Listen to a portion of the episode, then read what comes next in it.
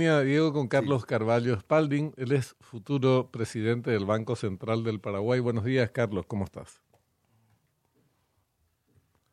¿Está? Un gusto estar con ustedes. Ah, ya. Gracias por, muy amable. Gracias por atendernos.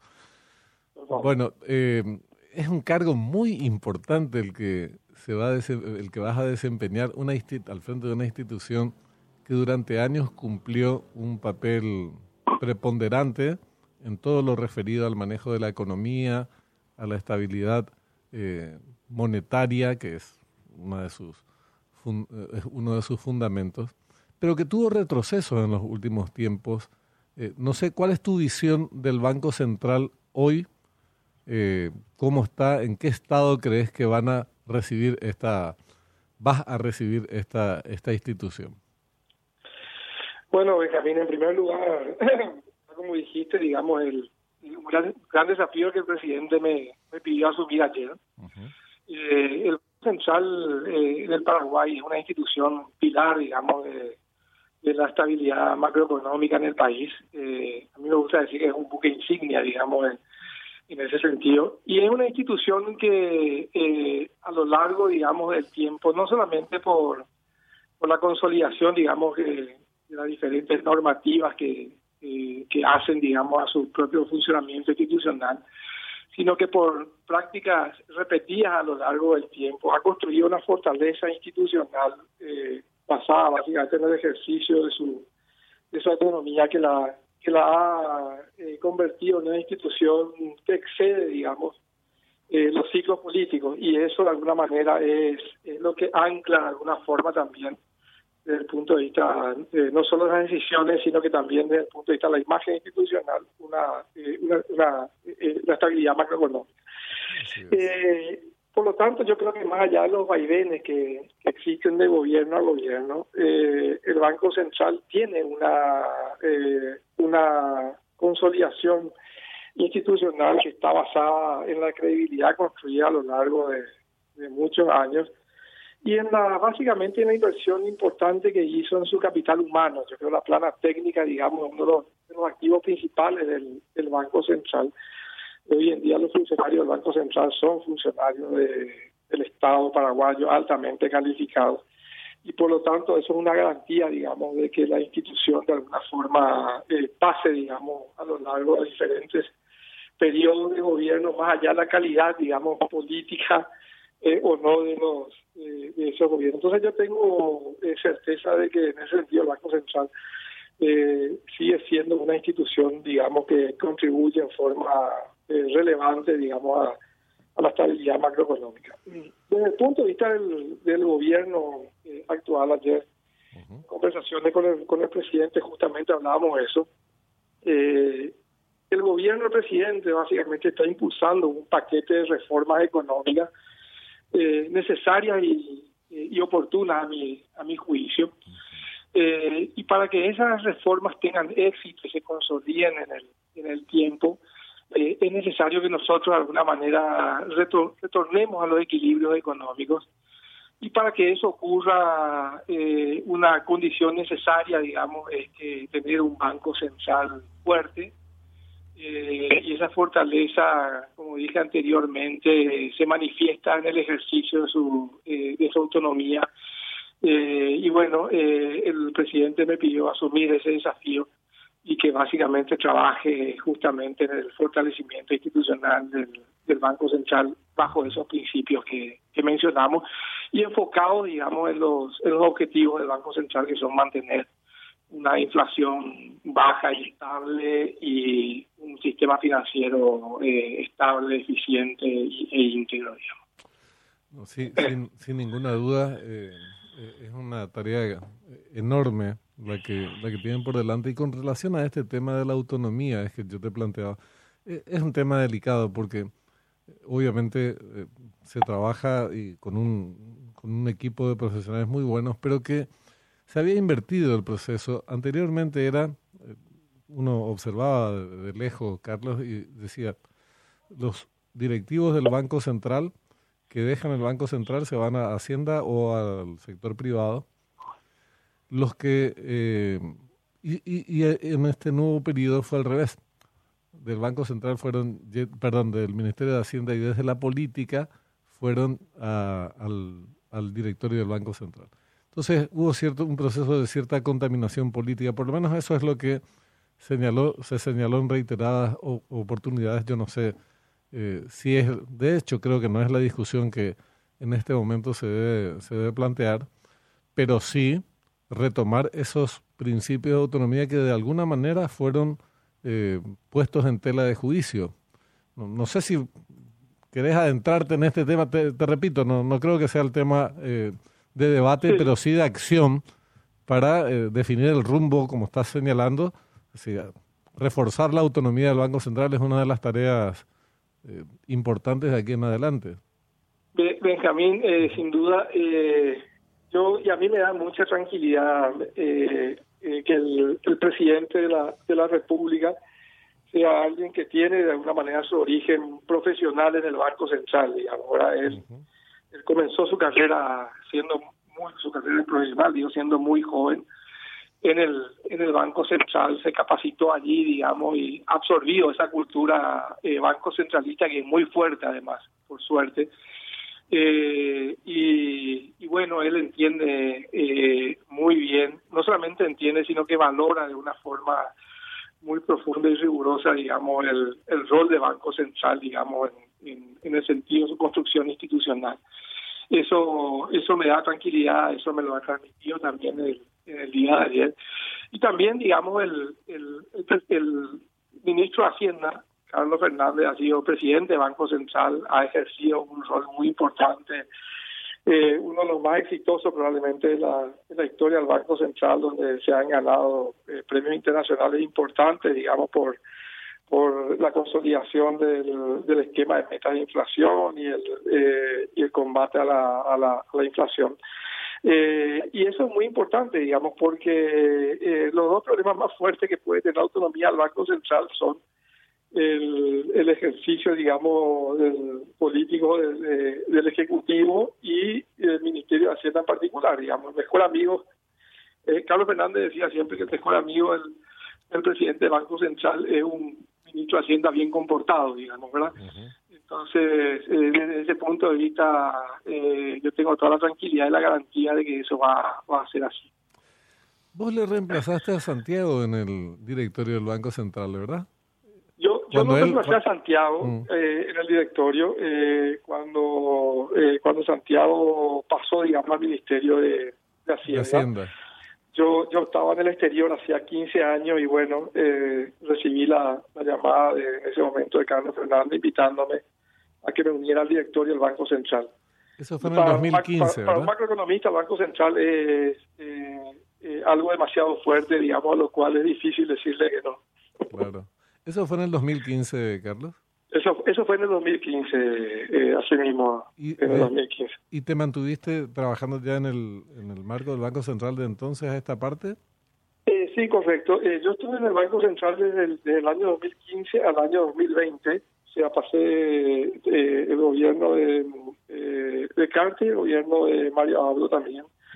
Eh, y estuve hasta el final, estuve hasta el 15 de agosto del año 2020. Yo soy un creyente, digamos que eh, la institucionalidad se construye con gestos, no solo con normativa. Eh, y para eso es importante, digamos, que, que los miembros del directorio y los presidentes del Banco Central cumplan los mandatos constitucionales, digamos, ¿verdad? Ni más ni menos, ni más ni menos, ¿verdad? también creo que a veces la repetición de los mandatos no es la más correcta, pero sí, digamos, yo creo que para ir consolidando el Banco Central es importante se cumpla eso. Y, y eso es tan así, digamos, que yo creo que la etapa más importante de consolidación institucional del Banco Central se ha logrado desde que Jorge Corralán cumplió cinco años en el directorio. Antes no había ocurrido eso. Después Carlos Fernández volvió a repetir eso y José Cantero ahora, digamos. Entonces, yo creo que así es como también se va construyendo esa institucionalidad. Además, digamos, de que la construcción hoy del gobierno, de la gobernanza del Banco Central desde el punto de vista de los ciclos políticos es la correcta porque, digamos, los, mandatos van venciendo de manera escalonada y eso de alguna forma también favorece eh, la eh, preservar, digamos, el Banco Central en la captura política, ¿verdad? O sea que creo que las condiciones a futuro son muy buenas para eh, retomar la senda de los equilibrios económicos con el Banco Central como una institución clave en ese proceso. Eh, Carlos, eh, Diego te saluda. Con respecto a, lo que ayer decía eh, Santiago, ya en términos macro, en términos generales, hablaba él del ordenamiento que, pretende en varias instituciones, utilizaba como ejemplo la Secretaría Anticorrupción, y ya en función a lo que te va a ocupar, es decir, el cargo de presidente del BCP, em, con respecto a esa finalidad que, que se desprende de lo que, de lo que menciona Santiago Peña, ese ordenamiento, esa desburocratización, sobre todo en algunas funciones que son bastante pesadas, se puede lograr en corto plazo a modo de hacer eficiente las patas que no son eficientes eh, y lograr finalmente con el cometido. Eh, Diego, sí, eh, yo, yo, yo creo que las, yo estoy muy de acuerdo, digamos, comenzando quiero comenzar diciendo eso con, las propuestas que tiene el presidente, digamos, de, de reforma, sobre todo reformas económicas, son temas que yo ya he venido defendiendo también, ya desde la opinión eh, como economista eh, en, los últimos tiempos. Creo que, que la creación del Ministerio de Economía es algo muy necesario, digamos, en el país, en este estadio en el que estamos ahora de nuestro desarrollo, eh, y muy oportuno, yo creo que nos coloca, digamos, eh, nos coloca mejor, digamos, a nivel a nivel internacional, tener una institución eh, que realmente tenga la capacidad de pensar políticas de productividad, políticas de crecimiento a mediano o largo plazo, es una necesidad imperiosa de nuestro país. Y que eso se, se haga desde una institución con la fortaleza necesaria, como sería un Ministerio de Economía, yo creo que es importante. También la racionalización, yo no diría racionalización, la eficientización del Estado, yo creo que es algo necesario también eh, lograr la consolidación de varias instituciones que tenían mandato pero no fortaleza institucional. Yo creo que es absolutamente necesario. Eh, esta medida, más que un debilitamiento del Estado, yo creo que es un fortalecimiento del Estado. Es contar con instituciones que tengan un fin y que tengan un cometido, pero que tengan además la fortaleza, digamos, para plantear las discusiones e impulsar las reformas necesarias. Eh, así que yo en general estoy eh, de acuerdo, digamos, con, estas propuestas. Creo que es necesario ir hacia una mayor modernidad del, Estado paraguayo y creo que las decisiones que está tomando el presidente en ese, van en ese sentido. En tu condición de economista, una consulta eh, que tal vez no, no, no guarde relación estricta con tus funciones como próximo presidente del Banco Central, pero para conocer tu opinión los números macro, como se, eh, digamos, como se los denomina vulgarmente, eh, en los últimos años se desordenaron bastante.